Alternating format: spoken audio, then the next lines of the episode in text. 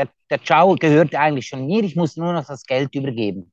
Das Problem war einfach, dass eines Tages äh, meine Eltern und ich äh, im Auto saßen und mein Kollege uns mit etwa 70 Stundenkilometer überholte. rechts, rechts auch noch und äh, meiner Mutter zuwinkte und mir natürlich und äh, meine Eltern kannten ihn, oder? Äh, also es war so, in der letzten Oberstufe bekam ich einen neuen Klassenkollegen und der war von Österreich und der war Mott. Ein richtiger Mott mit grünem Mantel und allem. Und der hat mich auf die Vespa gebracht, oder? Der hatte schon eine Vespa und äh, die Musik sagte mir nie etwas. Ich stand da eher auf Acid House und technoide Sachen und modernere Musik. Aber die Vespa, die hat es mir angetan, schon weil es ähnlich von Piaggio kam, oder?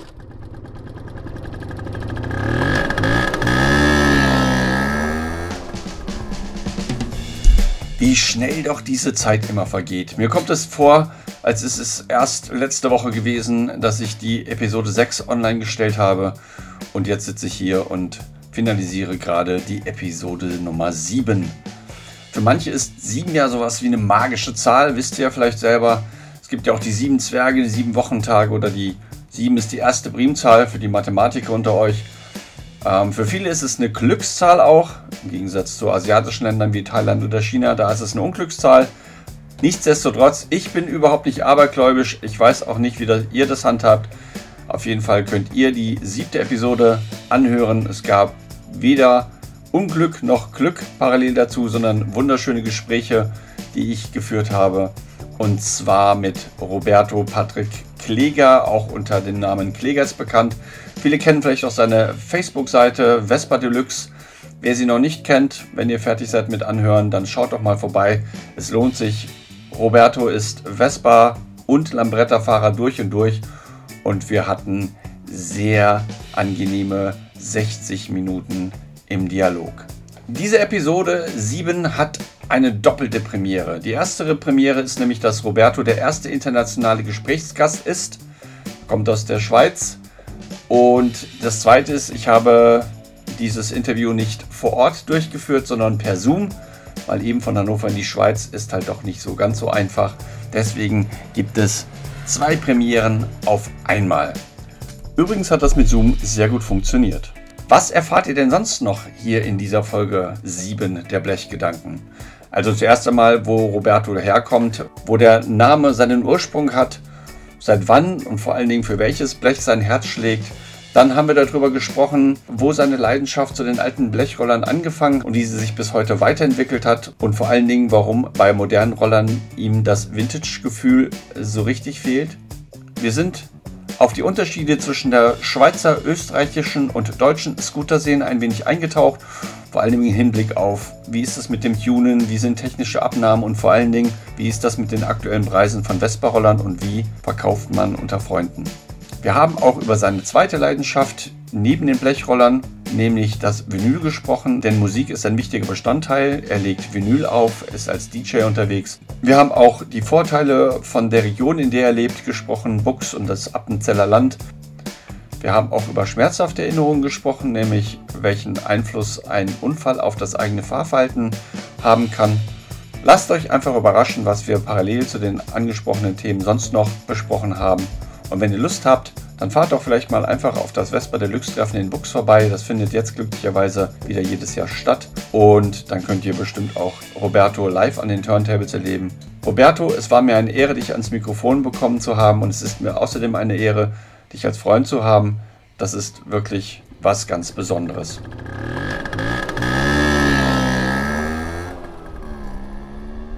Ja, hallo.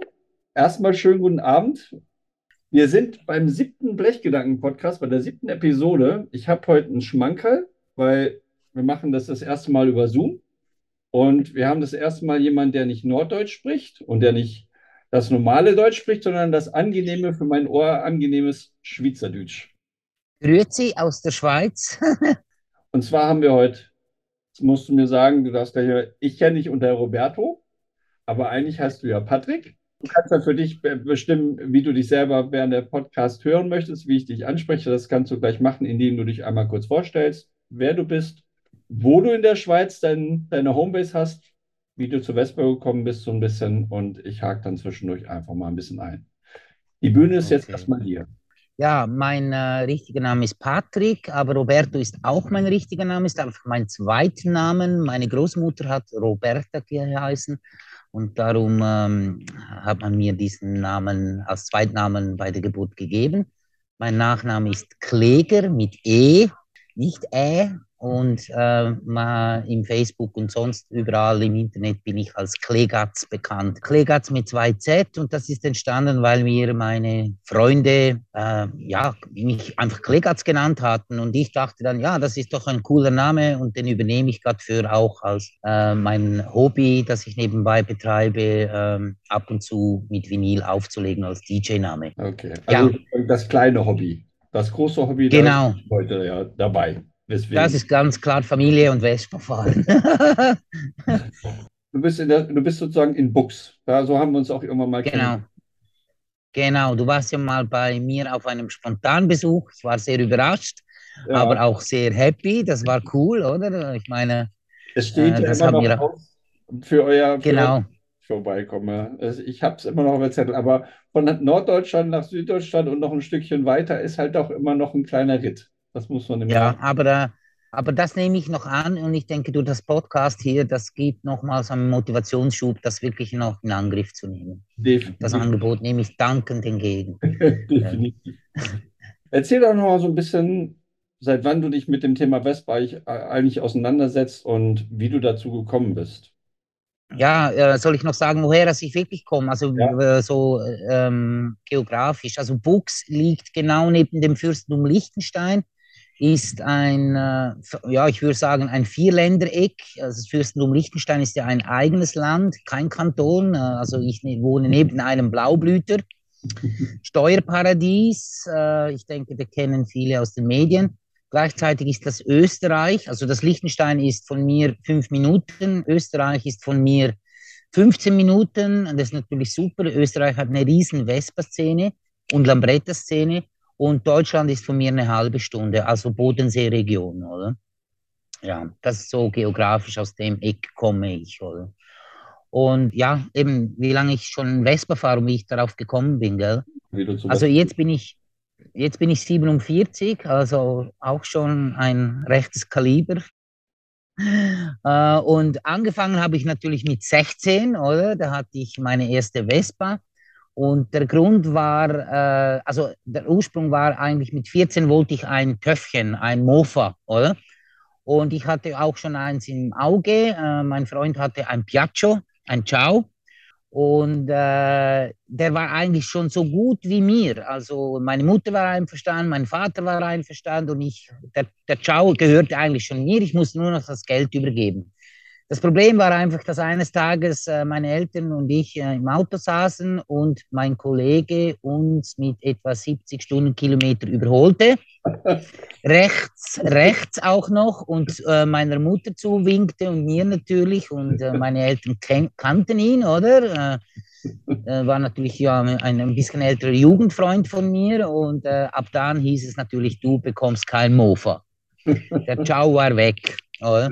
Und der Ciao war richtig geil, oder? Also der hat eine breite Lenkstange, oder? Und ja, da musste ich verzichten. Äh, mit 16, äh, also ich äh, ging mit, ähm, also es war so, in der letzten Oberstufe äh, bekam ich einen neuen Klassenkollegen und der war von Österreich und der war Mott, ein richtiger Mott mit grünem Mantel und allem. Und der führte mich ein bisschen in diese Szene rein in Feldkirch. Da gab es das Nonstop und da trafen sich Psychobillies, Gruftis, äh, die, die Heavylosten äh, hörten, äh, die waren die Pinkler, aber aus Skins, Rechte hat es dort, also alle Szenen trafen sich dort, das triffst du heute nie mehr irgendwo. Und äh, der hat mich auf die Vespa gebracht, oder? Der hatte schon eine Vespa und die Musik sagte mir nie etwas. Ich stand da eher auf Acid House und technoide Sachen und modernere Musik. Aber die Vespa, die hat es mir angetan, schon weil es ähnlich von Piaggio kam, oder? Ja. Und ja, mit 16 hatte ich dann meine erste PK SS. und äh, ja, das war mein Gefährt. Die durfte ich eigentlich noch gar nicht fahren. Eine Spezial darf man in der Schweiz erst ab 18 fahren. Ich hatte dann sogar mal einen Unfall Aber die äh, Polizei hat nichts gecheckt, zum Glück. Oder? Und ja, mit der war ich dann zwei Jahre unterwegs. Cool. Und ja, mit 18 hatte ich dann äh, meine zweite PK, aber die war dann eine 125er. Und das waren für mich, für mich natürlich Welten, oder? Plötzlich lief das Ding 90 und äh, Tränen kamen mir in den Augen und ich musste sagen, hey, das ist Feeling, oder? So entstand das. Den Berg musstest du nicht hochschieben, sondern konntest gemütlich fahren. Genau, so war das. Die machte ich dann auch ganz karo, die war weiß. Ich habe Kleberchen da zu Hause ausgeschnitten, hunderte, damit ich die ganze Vespa vollkleben konnte. Mit, das war ein Schachbrett. Hast du Leider habe ich kein Foto mehr. Ah ja, das wäre jetzt meine ha? Frage gewesen. Das wäre ein schönes Foto gewesen. Du mit deiner. Ja, irgend, Irgendwo habe ich schon noch eins, aber ich ja. möchte wirklich suchen, weil das sind noch analoge Fotos. Ja, wir kennen die analogen Fotos noch. Und ich kenne kenn auch noch die Treffs, wo eben genau diese ganzen gemischten Jugendgruppen sich trafen, weil es sonst nichts gab. Man traf sich an einer Stelle an einer Diskothek, weil es sonst nichts anderes gab. Genau, und dort lief auch immer eine spezielle Zeit, eine halbe Stunde lauf, äh, lief äh, Wave, eine halbe Stunde lief äh, äh, 60s, eine halbe Stunde Rockabilly Sound, eine halbe Stunde äh, Heavy Metal und für jeden war etwas da, oder? So aber alle, äh, ja, alle schauten sich böse an, aber äh, es klappte gut. Ja, ja. Aber du fährst ja nicht nur Vespa, ne? du fährst ja auch Lambretta. Ab wann, wann war denn die erste Lambretta bei dir? Ja, das war, äh, ich denke, also im Auge hatte ich die Lambrette schon immer, weil äh, im Kopf war immer so, äh, es war die Konkurrenz zu Vespa und irgendwie wäre es ja noch cool, eine Lambrette zu besitzen, weil es ja die Konkurrenz zu Vespa war, aber nicht überlebte. Und das Design gefiel mir natürlich auch von der Lambrette, besonders von der Serie 1 und 2, also LI, das sind die 70er Jahre Modelle. Ja, ich glaube, die habe ich jetzt seit 15 Jahren, ja, 15 Jahre circa. Wie viele sind momentan bei dir? Du hast gerade eine verkauft, habe ich gesehen. Genau, ich habe, also ich hatte schon mehr, ich hatte in der Garage schon acht, aber äh, da wechselte es immer, aber zurzeit, weil äh, das Auto sonst nicht reinpasst und ich muss das Auto reinbringen. Ich habe jetzt eine Frau, die will nicht äh, Scheiben kratzen. Die Garage ist recht groß, ich bringe also ein Auto rein und vier Vespas. Ja. Und ich weiß ja, dass nicht nur du Vespas... Ah, sorry, drei Vespas und eine Lambretta. Ja, aber ich weiß ja, dass nicht nur du Vespa fährst, sondern deine Frau fährt ja auch Vespa. Und ich kann mich daran genau. erinnern, als wir bei dir waren, waren die Kinder noch ein bisschen klein, aber die sind schon sehr früh auch auf der Vespa mitgefahren. Und das tun sie immer genau. noch. Ja. Das tun sie immer noch. Äh, und letztes Jahr habe ich endlich mein Ziel erreicht. Wir sind mit der Vespa über den San Bernardino ins Tessin gefahren, mit Zelt, Rucksack und allem. Und haben im Tessin äh, Ferienurlaub gemacht mit der Vespa. Ja, cool, super. Und auf das habe ich hingearbeitet. Ab drei Jahren saßen die hinten auf der Vespa mit dem Gummi-Sitz und waren stets dabei. Ja. Natürlich mit Pausen, weil die schliefen noch gern ein hinten. Aber der Sip ist so super, die fliegen da nicht raus. Was der eine oder andere ja auch weiß, wir hatten es kurz schon mal angesprochen, es gibt bei uns, bei euch in Bux immer ein Treffen, da bist du auch sehr maßgeblich dran beteiligt. Das heißt, Organisation und sowas, das machst du relativ viel wie viel, wie viele Jahre macht ihr das jetzt schon? Jetzt in den letzten zwei Jahren war ja pandemiemäßig wahrscheinlich auch, ihr habt, glaube ich, letztes Jahr ein, genau. davor das Jahr nicht. Aber also das ist das, das, dieses Jahr war das zwölfte Vespa-Treff, oder? Und äh, existieren ja 14 Jahre Vespa Deluxe. Davor ja. gab es auch schon die Roadrunners, da war ich auch dabei. Aber ähm, das Vespa-Treff ist eigentlich so entstanden, ähm, in Bux hat es eine Bar, Reflex nennt sich das bin mit dem, äh, also ich war dort Stammkunde, ich bin immer noch ab und zu dort. Da zumale Chef äh, und ich sagten, hey, wir könnten noch einen Vespa-Treff machen, oder? Und ja, so ist das entstanden. Und dann wurde das auch immer größer und größer. Ja, und heute ist es ein Straßenfest. Also das zweitgrößte Straßenfest bei, in unserer Region. Ja, cool. Wie viele Vespa-Fahrer kommen ungefähr? immer so? Äh, es ist immer wetterbedingt, weil wir haben kein Verschiebungsdatum, weil wir die Straße sperren müssen. Ja. Und das bedeutet immer, wir müssen beim Kanton, also bei den staatlichen Organisationen, äh, Bewilligungen einholen, auch für die Tour. Und das bedeutet, wenn das Wetter gut ist, und wir hatten eigentlich bis jetzt immer Glück, Außer einmal war bewölkt, da waren 300, und, aber ansonsten sind es immer so zwischen 400 und 500 Vespas. Du hast gerade gesagt, ihr müsst das ja anmelden und auch äh, mit der Strecke. Mit, wie, wie wohlgesinnt sind denn bei euch in der Schweiz die Kantone, sowas durchzuwinken? Wir haben das ja, in, wir kennen das ja in Deutschland auch und es gibt immer, ja.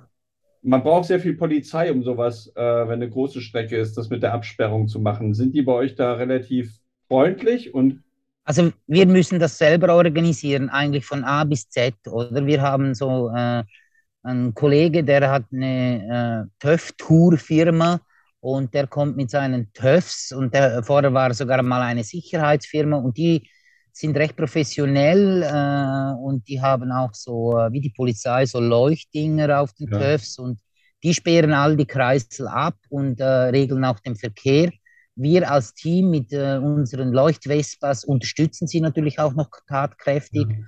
Aber ansonsten sind wir autonom. Wir müssen einfach bei der Polizei eingeben, dass wir äh, welche Strecke wir fahren und ein, äh, wie sagt man, wie so ein kleines, eine Auflistung, was für Sicherheitsmaßnahmen wir bieten. Und die segnen das dann ab oder sagen, nein, da müsst ihr noch was dran schleifen oder so. Aber das klappt eigentlich recht gut und bis jetzt hat es immer geklappt. Ja. Was einfach noch neu hinzugekommen ist, dass wir Verkehrskadetten brauchen, die den Verkehr regeln innerhalb der Stadt. Verständlich. Und die Kosten um, hat. Ja, und ich gehe mal davon aus, weil du ja beschrieben hast, wo Bux liegt, dass, dass viele Österreicher, viele Deutsche dann auch zu euch kommen. Genau, ja. Dann hast du ja auch einen Einblick so ein bisschen in die, in die österreichische Vespa-Szene, in die deutsche Vespa-Szene, jedenfalls die süddeutsche und natürlich auch in die Schweizer Vespa-Szene. Also mhm. davon ganz abgesehen, dass die Schweizer Vespa-Preise sehr hoch sind. Gibt es sonst noch größere Unterschiede, die du festgestellt hast? Oder kann man sagen, es gibt genau. Ja, die Lautstärke. Die PS und die Lautstärke. Na, die Österreicher haben natürlich Open End. Bei uns äh, muss die Vespa äh, beim Staat vorführen. Also die haben äh, eine Motorfahrzeugkontrolle. Und, und, da muss man vortraben und da, ähm, also wir, wir müssen richtig bescheißen, damit die nichts merken, oder? Also, und in Österreich kannst du beim äh, Garagist deines Vertrauens die Vespa vorführen, äh, ein zertifizierte Garage, oder? Und das heißt, die können tunen, tun und machen und lassen. Also, das sind 35 PS bis 20 PS ist völlig okay. Also, das gehört zum Standard, oder? Und bei uns musst du bei 14 PS, 15 PS schon langsam aufpassen, also kannst du in Teufelsküche kommen. Also das heißt, dass du die Vespa gar nicht, also bei uns bedeutet, dass du die Vespa eigentlich jedes Mal beim Vorführtermin umbauen müsstest, damit du das machen kannst, was man in Österreich machen kann. Ja. In Deutschland bin ich mir jetzt nicht so sicher, ihr habt ja einen TÜV, oder? Ja. Das heißt, ihr müsst immer wieder umbauen oder dezenter auch tunen, oder? Also es kommt darauf an, alle zwei Jahre muss man zum TÜV. Und ja, bei uns auch. Wenn man von 1989 Fahrzeuge hat, dann ist das mit dem Eintragen leichter gewesen, bestimmte Sachen, für die es Leistungsnachweise gibt. Also man kann auch Motoren mit 30 und mehr PS bauen, auch straßentauglich. Ähm, aber mhm. wenn die nach 1989 sind, braucht man Abgasuntersuchungen und das ist sehr teuer und deswegen gibt es auch der ein oder andere, der vielleicht dann nicht umbaut, wenn es nur ein, kleines Tuning ist, weil das merkt der TÜV dann auch nicht, weil die Abgasnormen stimmen und aber ob man jetzt ja. 10, 12 oder 15 PS hat, das wird man da nicht so schnell merken. Aber bei, wenn man erkennt, Auspuffanlagen, Lautstärke oder sowas, das muss mhm. man dann eintragen. Eben, das ist ein auffallender Unterschied zwischen der Schweizer äh, Szene und der österreichischen und deutschen Szene, dass äh, die Maschinen äh, mehrheitlich mehr lau laufen und ja, ein bisschen lauter sind oder? Ja. als unsere. Du hast ja das Glück, im Appenzeller Land auch zu wohnen. Das heißt, ihr habt wunderschöne Strecken, die ihr fahren könnt. Ich hatte ja, als ich im Urlaub war, haben wir das ja auch gemacht. Ihr macht zum Beispiel die Sternfahrt zu Schwegealm immer in der Zeit, wo es auch noch schön frisch ist. Genau, ja. Warst du denn schon mal im Flachland richtig fahren oder ist es eher das, wo du sagst, ich bin total froh, in so einem Kurvenland zu wohnen? Also ich wohne ja im Tal, ja. Also nicht im Appenzell, im Tal, im Rheintal, oder? Ja, ich bin natürlich in, äh, in 15 Minuten bin ich in einem Pass oben, also, also äh, in Wildhaus, in den Bergen, oder? Also ja, also das Schönste, Wes also Vespa fahren ist am schönsten, für mich, ich liebe es aufwärts zu fahren, Kurven ja. aufwärts zu fahren, weil ja. dann kann ich richtig Stoff geben, oder? Ja. Und äh, also meine läuft jetzt gut. Ich habe 180 Kubik. Also da kann ich richtig Stoff geben. Da mag ich mit jedem Auto mithalten, oder? Aber es geht ja nicht um die Geschwindigkeit, es geht um die Kraft und das Feeling, oder? Ja. Und also aufwärts fahre ich am liebsten und darum bin ich wirklich, also ich genieße unsere Gegend und es ist mir auch bewusst, ich werde beneidet, also wir werden hier beneidet um unsere Gegend, weil das ist das Schönste zum äh, Scooterfahren in unserer Gegend, oder? Das stimmt. Seen, Berge, warm, kalt. Ja, du musst einfach vorbereitet sein, oder? Ja, das stimmt. Ich glaube, als, als ich bei euch war, kurz davor, hattest du irgendwann einen schweren Unfall auch. Das ist jetzt wie lange her? Das war 2017. Ja. ja. Hat sich danach, was mich interessieren würde, ähm, hat sich danach dein Fahrverhalten geändert? Berg hoch und Berg runter oder? Ja, also äh, mein Fahrerverhalten hat sich so geändert, dass ich einfach, also jetzt ist es nicht mehr so extrem, aber äh, ich hatte eine Weile Paranoia ähm, bei jeder Straßenkreuzung oder wenn eine Straße auf die Hauptstraße kommt und jemand äh, an die Straße ranfuhr, dann äh, habe ich die Geschwindigkeit natürlich immer extrem reduziert und war auch sehr äh, allergisch, wenn sich der andere nicht richtig verhalten hat oder ja. nicht zu mir geschaut hat. Also da kann auch schon mal sein, dass ich ausgerufen habe oder abgebremst habe, aber ich habe es mir nicht nehmen lassen. Und heute ist es so, dass ich einfach sehr übervorsichtig bin und den noch mehr genau beobachte, der an, an, an die Hauptstraße ranfährt oder auch von rechts kommt oder von links. Einfach alles, was mir in die Quere kommen könnte, mit Adleraugen. Ja. Mir wird jetzt auch viel gesagt, hey, du hast mich nicht mehr gesehen, ich habe dir gerufen. Ich konzentriere mich einfach viel mehr auf den Verkehr. Oder? Ja.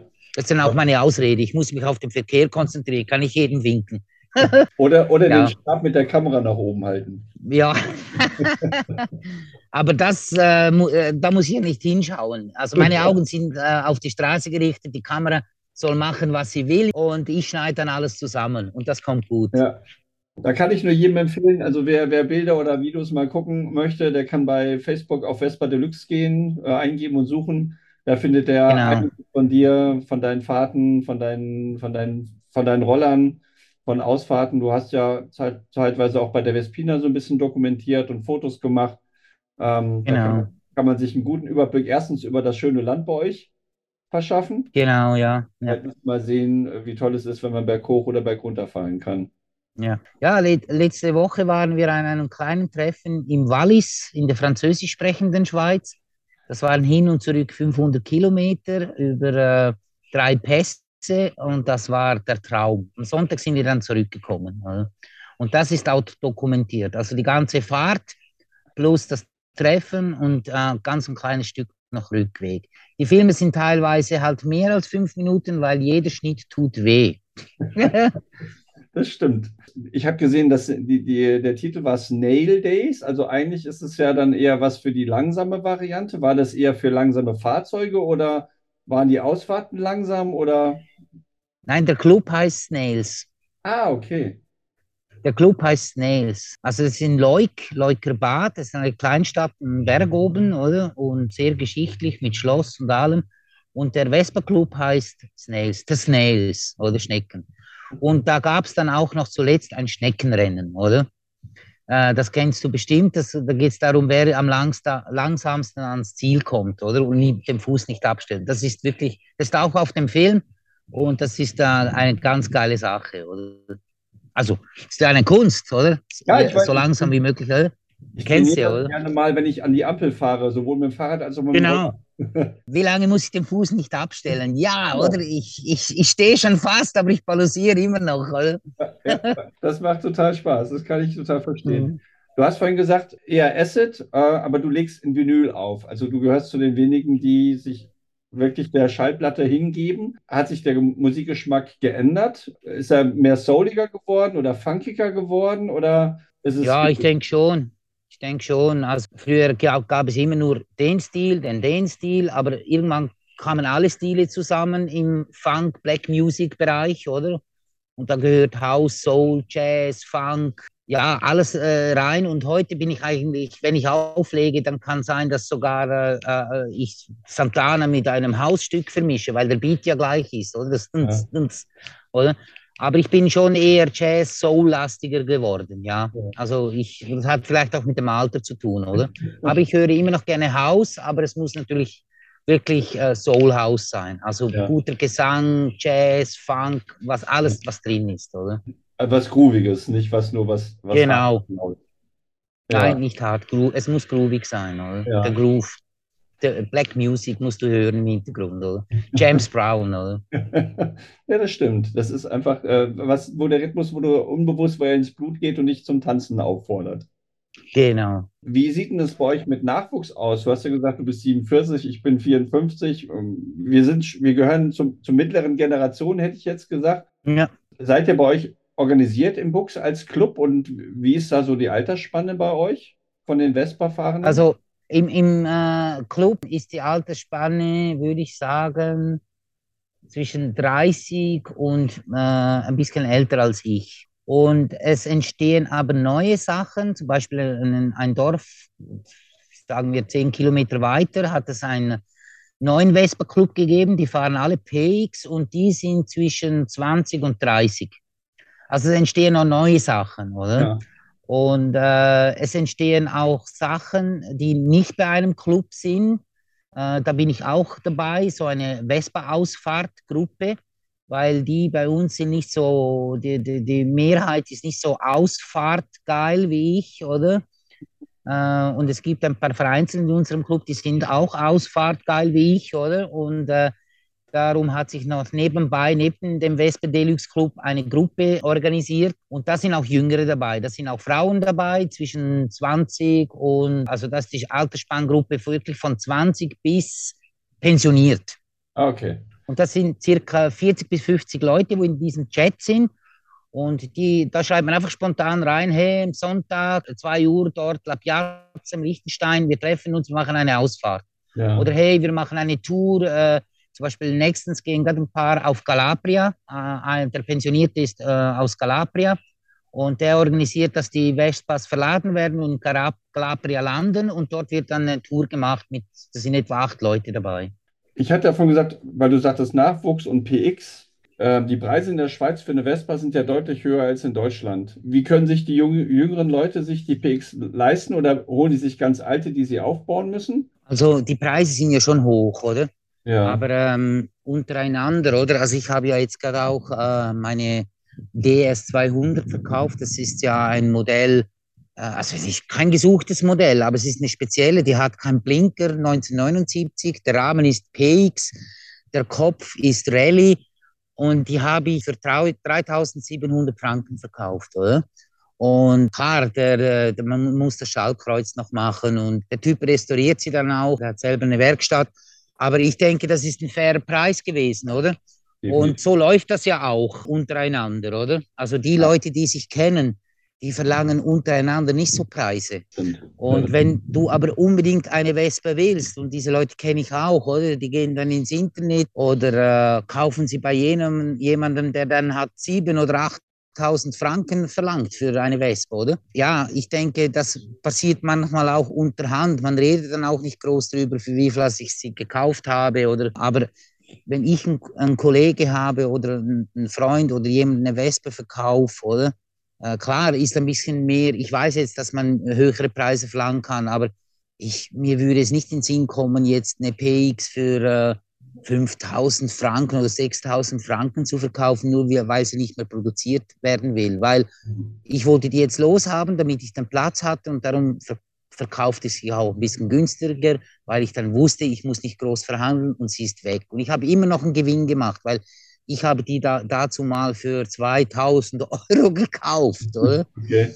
Ja. Und, ich, und, ich, und ich denke, es gibt viele äh, Jugendliche, die sich an eine Vespa zu, also Jugendliche, die sind ja auch schon 25 und im Berufsleben oder so und haben auch schon einen Batzen gespart für eine Vespa oder etwas auf der Seite. Und die, die kaufen sich dann vielleicht eine PX von einem Freund oder so für 4.000 oder 3.500 Franken. Also ich denke, ja ja, aber eben, es gibt auch die, die ins Internet gehen und die Preise bezahlen, oder? Aber äh, du weißt ja selber, äh, die Sprüche hörst du ja auch immer wieder, ja, die finden dann schon einen Trottel, oder? Ja. die die Preise bezahlen, oder? Ja. Jeden Tag steht ein Trottel auf.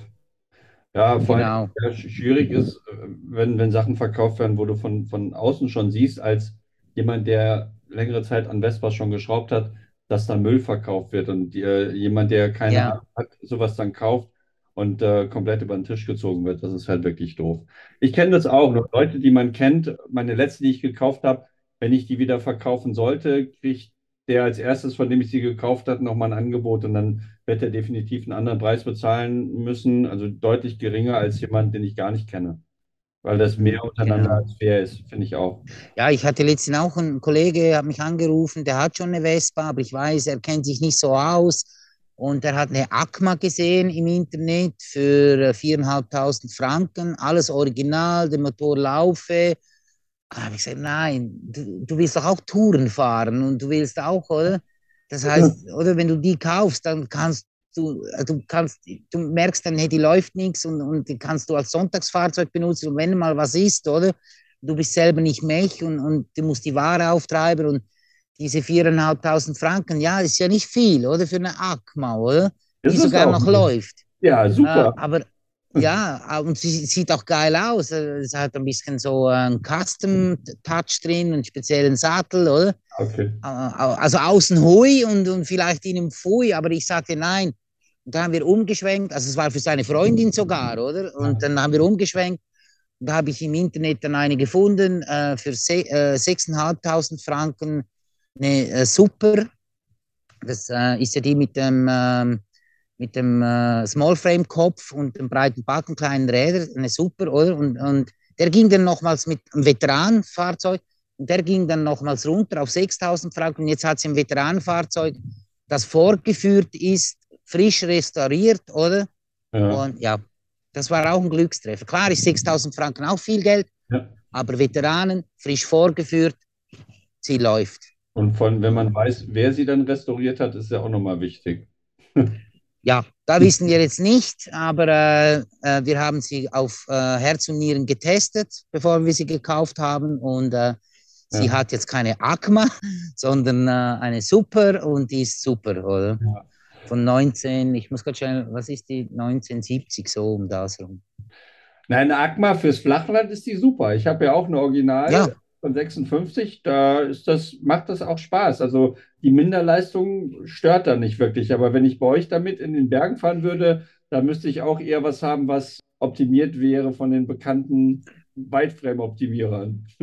ja, oder du lässt den Motor eben vom Bolak machen und dann äh, hast du einen richtigen Motor, aber der kostet halt was, oder? Genau, genau. Und da muss ich wieder sagen. Wir dürfen auch Namen nennen. Das, das ist richtig. Ist ja im Positiven. Oder Nocci Bollock ist ja, ja genau. in der Schweiz. Ja, genau. ich, würd, ich bin aber auch ganz ehrlich, mit so einem 8 Zoll würde ich jetzt nicht mit 20 PS gerne durch die Gegend fahren. Da bin ich froh, nein, dass ich eine BX habe, die definitiv auch bremst, wenn sie bremsen soll. Genau, genau. Ja. Das sind natürlich schöne Tourenmaschinen PX, oder? Ja. Ich habe jetzt bei mir, äh, ich habe eine spanische, eine S, äh, S150, oder? Und als ich die gekauft habe, da war der Originalmotor drin, der lief auch, aber äh, 75 äh, Spitzengeschwindigkeit, oder? Und die lief auch mal mehr. Also ich wusste, der Motor kommt, ich muss ihn machen. Und ich habe dann schnell mal gemerkt, oh, da, ich habe Probleme. Ich muss schon mit dem äh, CNC-Mechaniker Kontakt aufnehmen, damit er mir die Teile anpasst. Oder ich muss in Spanien Teile suchen. Und irgendwann habe ich mich dann dazu entschieden, einen PX-Motor reinzumachen. Und jetzt fahre ich mit dem PX-Motor Touren. Ja. Also ich habe jetzt einen PX-Motor drin für eine äh, alte Hülle und ich bin happy. Den Originalmotor habe ich noch. Oder? Du hast ja vorhin gesagt, dass wir, dass wir 500 Kilometer die Tour gefahren sind. Was ist denn so die längste Tour oder die längste Strecke? War das auch Tessin, wo wir unterwegs gewesen sind, oder hast du auch schon mal Nein. noch mehr ja. gemacht? Ja, also ich weiß nicht, wie viele Kilometer es das waren. Ähm, ähm, das war fast bei Venedig unten am Euro Lambretta. Da kann ich mich dran erinnern. Das waren schon zwei Tage voll äh, Durchfahren. Also äh, wir haben natürlich noch geschlafen, aber wirklich ganzen Tag fahren bis am Abend, äh, fast dunkel und am nächsten Tag auch nochmals. Ja, die Po-Ebene waren ein bisschen äh, zäh, äh, Industrie und so. Ähm, aber äh, ja, da habe ich dann meinen Hintern gespürt ja, also das waren dann zwei. Ich weiß nicht, wie viele Kilometer, ich müsste es mal googeln, also Google Map, wie viele Kilometer, aber das war sicher, ich denke, das Vierfache oder so. Das Fünffache von dem, von dem 500 Kilometer, oder? Ja, das ist dann, also, äh, aber äh, hin und zurück meinst du? Genau. Ja, dann tut der Hintern schon weh, ich weiß. Also, weil ich finde immer so ab, ab 250 äh, Kilometer fängt das so ein bisschen an und ab, ab 350, 500, 400 Kilometer tut es dann deutlich mehr weh. Genau. Aber da ist ja bei der Lambretta der Vorteil, bei der LI, das hat, die hat das Triebbrett bis hinten, äh, am, e, fast ans Ende. Und so kann man die Füße nach hinten, nach vorne oder du kannst da sitzen wie auf einer Harley. Und das ja. ist noch der Vorteil bei der Lambretta. Bei der Vespa ist die Bewegungsfreiheit ein bisschen eingeengter oder vom Trittbrett her. Ja, das stimmt. Wobei ich manchmal äh, auf längeren Strecken auch so ein bisschen die Beine vorne Beinschild mache, so links und rechts. Genau. So nach hinten rutsche. Genau, um das ein bisschen mhm. zu konzentrieren. Meine Erfahrung ist einfach mit den Einsitzer, oder? Also wenn die gefederten, oder? Also da ist es, äh, ich habe schon gemerkt, da kann ich, halte ich längere Strecken durch, oder? Das ist richtig. Also ja. auf einer Bank.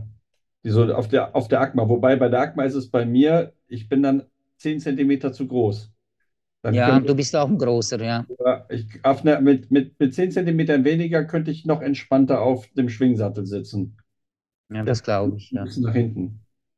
Aber eben, wie gesagt, es geht ja nicht zum so schnell wie möglich ans Ziel anzukommen, nee. weil äh, bei uns ist auch noch wichtig Espresso, Pausen, Fotos, Film und äh, da sind genügend Pausen. Äh, also wir, wir sorgen vor, damit wir auch genug Zeit haben. Das heißt, wenn wir für eine Strecke zweieinhalb Stunden brauchen, ist es egal, äh, wenn wir vier oder fünf Stunden dafür brauchen, oder? Ja, das stimmt. Äh, irgendwann, irgendwann wollen wir einfach ans Ziel ankommen, aber äh, geflasht von der von der Gegend ja. und von, von, von den visuellen Fotos. Wer, wer, dich auf Facebook kennt, wird deine Espresso-Fotos durchaus kennen. Ja, ich denke schon, obwohl da habe ich langsam geruhigt. ich habe es gesehen, aber vielleicht kommt es wieder. Ja, okay. Ähm, Schweiz hat ja nächstes Jahr, wenn ich weiß, die Vespa World Days in Interlaken, oder? Genau, ja, ja. Und planst du das wäre das wär meine Frage, so organisierte Großveranstaltungen, du hast gesagt, Euro, Eurolambretta warst du. In Deutschland gibt es ja immer die Diskussion mit SC, also Scooterclubs, und VC, Vespa-Clubs, also vor allen Dingen organisierte.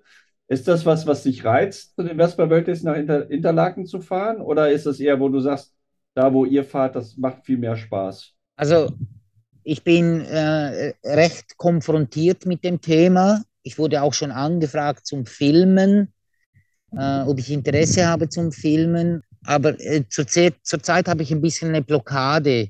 Der Grund ist wahrscheinlich, weil es einfach so eine Massenveranstaltung ist, oder? Obwohl die Eurolambrette ist auch eine Massenveranstaltung, aber mit einem Kontingent und äh, was überschaubar ist. Also ich glaube, das Maximum, was ich mal erlebt habe bei Eurolambrette, waren 1000 Okay. Das letzte Mal 700 ist auch sehr viel. Und bei der Lambretta ist es halt so, da weißt du halt, da kommen wirklich, also die hat man ja irgendwann auch nicht mehr gebaut. Heute baut man sie wieder. Ich bin echt noch unschlüssig. Es reizt mich zwar ein Nein, es reizt mich eigentlich null. Aber ich bin die ganze konfrontiert, weil alle sagen, hey, kommst du auch? Und dann sage ich, ja, ich weiß nicht, was weißt du noch nicht? So, nein, du, kann, du musst kommen, oder? Ehrensache. Und ich, scheiße, Ehrensache, ich weiß nicht. Und du kennst mich ja ein bisschen, ich habe ein bisschen Mühe mit zwei Welten und äh, da stehe ich manchmal an, weil ich weiß, äh, und das ist ja auch bei den Treffen manchmal so, dass es äh, zum Teil nicht mehr meine Welt ist. Ja. weißt du, was ich damit meine? Wenn die Frage kommt gleich noch, die habe ich mir extra aufgeschrieben. okay. und äh, das hat mit ganz vielen Sachen zu tun und äh, da bin ich auch ein bisschen skeptisch. Es kann sein, dass ich lande in Interlaken, aber spontan. Ja. Nicht geplant. Ja. Es kann sein, dass ich vielleicht zwei oder drei Wochen davor meiner Frau sage, hey, äh, ich möchte trotzdem noch gehen, äh, vielleicht einen Tag oder zwei noch eine Runde drehen dort, schauen, wie das aussieht. Aber es kann auch sein, dass ich nicht gehe. Das kann sein. Weil ich habe nicht so einen Drang dazu jetzt unbedingt. Ich bin jetzt eher der, der, also das ist auch, wenn ich an ein Treffen gehe, oder? Ähm, also, als ich auf Leuk gegangen bin, ich habe es genossen, dort zu sitzen, diese zwei, drei Stunden. Aber ja. im Kopf hatte ich schon wieder das Fahren. Ich freute mich mehr auf den Rückweg. Ich freute mich, die Leute zu sehen, die Leute kennenzulernen, die Spiele mitzumachen, aber am meisten freute ich mich wieder aufs Fahren. Du hast ja vorhin gesagt, Eurolandbretter und das jetzt wieder gebaut ist, so Richtung Skomali und die englischen Varianten. Ist da das Gefühl ähnlich zu den neueren Lambrettas wie zu den moderneren Vespas bei dir oder ist das eher gemäßigter? Nein, genau gleich. es ist ja nicht mehr das Gleiche, oder? Es ist äh, klar, man sagt, man muss mit, mit der Zeit gehen und ich weiß, irgendwann, vielleicht erlebe ich das ja noch, dass es heißt, äh, gut, vielleicht in der Schweiz geht es länger, aber in Deutschland kann es ja wirklich gut sein, dass das heißt, mit der PX fährst du nicht mehr in der Stadt rein, oder? Ja wegen den Abgaswerten. Das kann ja auch, auch, euch noch schneller zukommen. Und ich habe auch schon Leute kennengelernt, die kompensieren jetzt wirklich äh, schon Elektromotoren. Und ich habe auch schon gesehen, äh, Faro Passo mit Elektromotor, oder? Aber die Hülle ist noch da, wenigstens die Hülle. Der Ton ist weg, das Scha Geschalten ist weg, aber die Hülle ist noch da.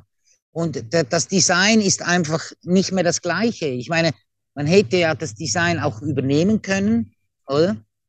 Und was Modernes draus machen. Es ist kein Retro mehr dahinter, kein Vintage, keine Geschichte, nichts mehr, oder?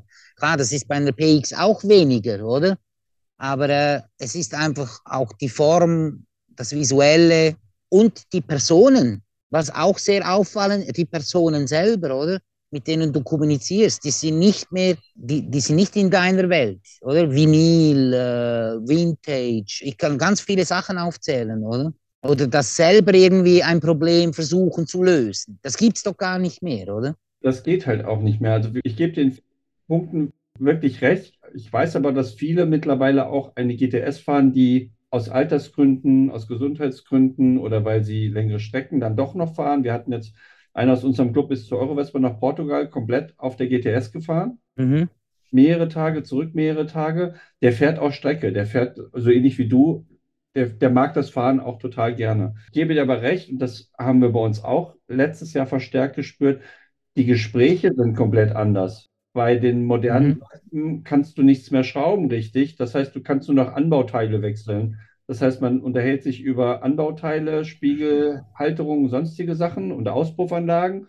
Und daneben sitzen die, die halt darüber sprechen, was sie gerade für Probleme hatten, als sie die Revision von einem Weitframe-Motor gemacht haben. Also die Gesprächsebenen sind anders. Dann, und das du kannst ja nicht mal mehr im Pneu wechseln, oder? Ja. Ein Reifen. Ist vorbei. Ein Hinterrad zu wechseln bei einer GTS, ich habe es noch nie gemacht. Äh, es ist schwierig.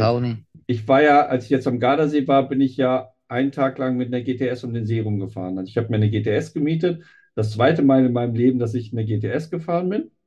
Ich, ich sage, ich habe das auch schon gemacht in Sizilien. Ich habe nichts anderes. Ich konnte einen Honda nehmen, einen Yamaha aber ich habe dann eine äh, Automatik-Wespe genommen. Aber es ging ja um die Sache. Oder? Ja, und es fährt sich komplett anders. Ich fahre halt wirklich gerne Schaltroller. Ich fahre auch die Strecken-Schaltroller. Das ist eher wie so ein Motorradfahren. Mhm. Also von daher kann ich das nachvollziehen. Wenn man die, die Sachen liest, die teilweise in den, in den Foren gepostet werden, ist es natürlich so, dass es sehr polarisiert zwischen alt und neu. Gebe ich dir recht. Aber ich glaube manchmal, es reizt dich einfach auch, dies zu tun, oder? Mal so ein bisschen mit dem Finger in die Wunde zu pieksen. Ja, ja, das ist ein bisschen so, wie sagt man, jeder hat eine positive und eine negative Seite und die kann man vielleicht so ein bisschen als kindische, negative Seite betrachten, um ab und zu einen dummen Spruch zu bringen, von wegen, wenn du so eine Vespa kaufst, dann bist du auf den Abschleppdienst angewiesen. Momentan noch viel mehr.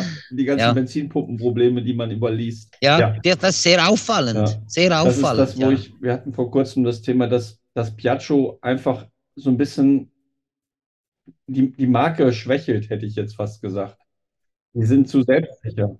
Ja, die das sind zu selbstsicher. Sein, ja. wenn, was, wenn was Neues rauskommt, ist es eine Vespa, die von Justin Bieber ist oder ähm, eventuell eine türkisfarbene mit einem Bastkörbchen und einer Picknickdecke vorne drauf. Das ist dann schon das Neueste.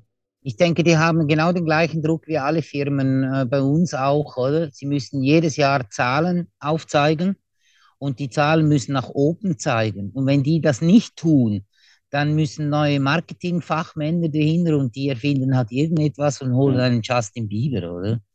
Und äh, dann erhoffen sie sich, dass die Zahlen wieder nach oben zeigen. Oder? Ich möchte ja nicht wissen, was das gekostet hat, oder? Ein Justin ja. Bieber einzuspannen. Wobei, ich, ich ziehe mir ja jedes Jahr ja. die Zulassungszahlen für Deutschland, für die Vespa-Modelle, weil wegen unserer Taten. Und ah, okay. äh, die Zahlen sind in den letzten zwei Jahren, vor allen Dingen auch durch die Pandemie, extrem stark gestiegen. Also der Verkauf der GTS-Modelle ist, würde ich fast sagen, explodiert. Also wenn ich mir die Sejourney angucke und die Notte, die, hat, die Sejourney hat sich von einem auf das andere Jahr verdoppelt. Das glaube ich dir sofort und das fällt ja auch äh, in den sozialen Medien auf. Ich habe endlich meinen Traum erfüllt. Ich habe mir eine Vespa gekauft, oder? Und das ja. sehe ich jeden Tag. Traum erfüllt, Traum erfüllt, Traum erfüllt. Aber wie gesagt, es geht ja nicht um die Person, die dahinter steht. Es geht um äh, das, äh, eben, äh, um das, um die Maschine, oder? Das ist, hat für mich nicht mehr groß etwas mit Vespa zu tun, oder? Aber dass die äh, Zahlen gesteigert sind, das glaube ich dir sofort, oder? Der Drang nach Freiheit, besonders in der Corona-Pandemie, oder? Den hatte ich, die Freiheit. Ich war mit der Wespe unterwegs. Alle Läden waren zu. Ich habe meinen Kaffee gemacht in eine Thermoskanne und düste in die Berge, oder? Und saß dort mit meinen Kollegen, oder? Brauchte kein Restaurant. Das konnte ich dank der Vespa, oder? Das machst du mit dem Auto in Deutschland, nicht. In Deutschland war es im Lockdown möglich, bis 12 Uhr mit dem, mit dem Roller unter, oder Motorrad unterwegs zu sein. Während du, du durftest nicht spazieren gehen, aber du durftest mit der Vespa fahren. Ah, siehst du? Das war okay, auch das wusste ich nicht mal. Okay. Wir hatten hier ja ein bisschen mehr Freiheiten, oder? Ich hatte das Glück, hinter mir siehst du ja das Fenster, also die, die Zuhörer sehen es jetzt nicht, aber du siehst es. Wenn man da rausguckt, auf der anderen Seite in dem Haus habe ich die Garage mit der Vespa, mit den Wespen. Und ich habe die Pandemie, ich war okay. auch im Homeoffice und ich bin zwischendurch dann immer rübergegangen und habe dann geschraubt. Also ich habe die Pandemie dafür genutzt, dass alle Wespen überholt, überarbeitet worden sind und alle lauffähig waren dann. Also von daher, ich fand die Pandemie auch super. Also ich habe viel machen können. das war dann super. Alles. Vor- und Nachteile, oder? Die Pandemie hat ja auch viel aufgezeigt, oder? Alle Defizite. Aber die sind ja heute zum Teil, also besonders in der Schweiz, wieder wie verschwunden, oder? Ja, die, äh, ich bin mal gespannt, was sich hier noch so entwickelt. Äh, ich glaube auch, dass bei uns waren es mit den Schulen so, dass es die Defizite sind auch weiterhin Bestand. Genau. Und das Vespa-Fahren konnte uns niemand nehmen, oder? Das Vespa-Fahren nicht, aber das, das Clubleben. Du hast gesagt, bei euch gab es nicht so viele Einschränkungen. Das haben wir schon gemerkt. Also es kamen viele neue dazu und das Kennenlernen ist auf der Strecke geblieben. Ja, ja klar. Ähm, äh, ich hatte natürlich das Auflegen auch nicht mehr, oder? Das war weg. Und jetzt nach der Pandemie ist es bei mir extrem ruhig geworden. Und ich habe mich sogar daran gewöhnt, fast nicht mehr aufzulegen, oder? Du wirst ja auch schon fast 50. Da braucht man mehr Schuhe. ja, ja, ich brauche mehr Ruhe. Das kann ich nachvollziehen, das kenne ich bei mir auch. Also ich, ich, ich, äh, ich genieße die Ruhe, sagen wir es so. Oder mein, oder mein Ding für mich. Das ist auch wichtig. Ich, hab, ich hätte jetzt zum Schluss noch zwei Fragen, die ich momentan so den allen anderen auch so gestellt habe. Gibt es ein Vespa-Modell, mhm. was du total gerne noch haben wollen würdest oder was du gerne mal fahren würdest? Und gibt es ein ein Wunsch ja. für eine Tour, die du auch gerne mal machen wollen würdest mit der Vespa? Und was wäre, was wäre ja, das? Also, äh, was ich gerne noch hätte, wäre, was mir sehr, also es ist nicht, also ich habe mir gerade überlegt, welche Vespa, dann habe ich gesagt, GS, nein, nein, nein, nein, nein, nein. Es ist die, die Serie LI Serie 1 Lambretta. Das ist die, die die Lampe äh, im, ähm, wie sagt man, im, äh, im Beinschild hat. Also, ähm, nein, wie sagt man, also nicht wie die Faro Basso unten, sondern ja. äh, im Rahmen drin okay. oder unter dem Lenker. Oder? Und die würde ich, die würde ich gerne noch haben. Die wäre die wär mega geil. Also vielleicht irgendwann bekomme ich die Chance. Weil die kann man richtig geil machen. Oder? Ich würde noch eine Frage anschließen, weil du sagtest, ist es mit den Lambrettas bei euch mit dem Tune genauso schwer wie mit den Vespas? Oder ist es einfacher in der Schweiz? Also ja, ich hatte sie schon mal getuned und äh, ich wusste, wenn, also ich habe zum Glück einen Veteranen, äh, das heißt alle sechs Jahre vorführen, oder? Und ein Freund von mir und ich haben sie zusammen getuned. Ich war dann schon unsicher, weil die lief dann etwa 140. Äh, und äh, sie war auch recht laut, also war eine Harley, oder? Und ich wusste, dass der Umbau kommt auf mich zu. Aber äh, ich habe jetzt anstatt einen 125 Motor einen 175er Motor drin und äh, jetzt läuft es in 100er und das geht gut zum Vorführen. Das geht gut, weil sie ist leise, sie ist nicht laut, sie fällt nicht auf, sie hat einfach ein bisschen mehr Power und das geht gut. Das geht gut. Also ein leichtes okay. Tuning geht gut. Und das reicht auch bergwärts zu fahren. Und die Tour? Die dir noch, die du gerne mal fahren wollen würdest? Also mein Ziel ist es mal mit meiner Frau Genua, Fähre, Sizilien. Ganz Sizilien abfahren mit der Vespa. Oder Sardinien oder Korsika. Vielleicht alle drei Länder. Das wäre so mein nächstes Ziel. Ist nicht so ein großes, aber es ist okay, oder? Ja, klar. Also eine Weltreise will ich nicht machen. Und das Nordkap will ich auch nicht. Es ist mir zu kalt.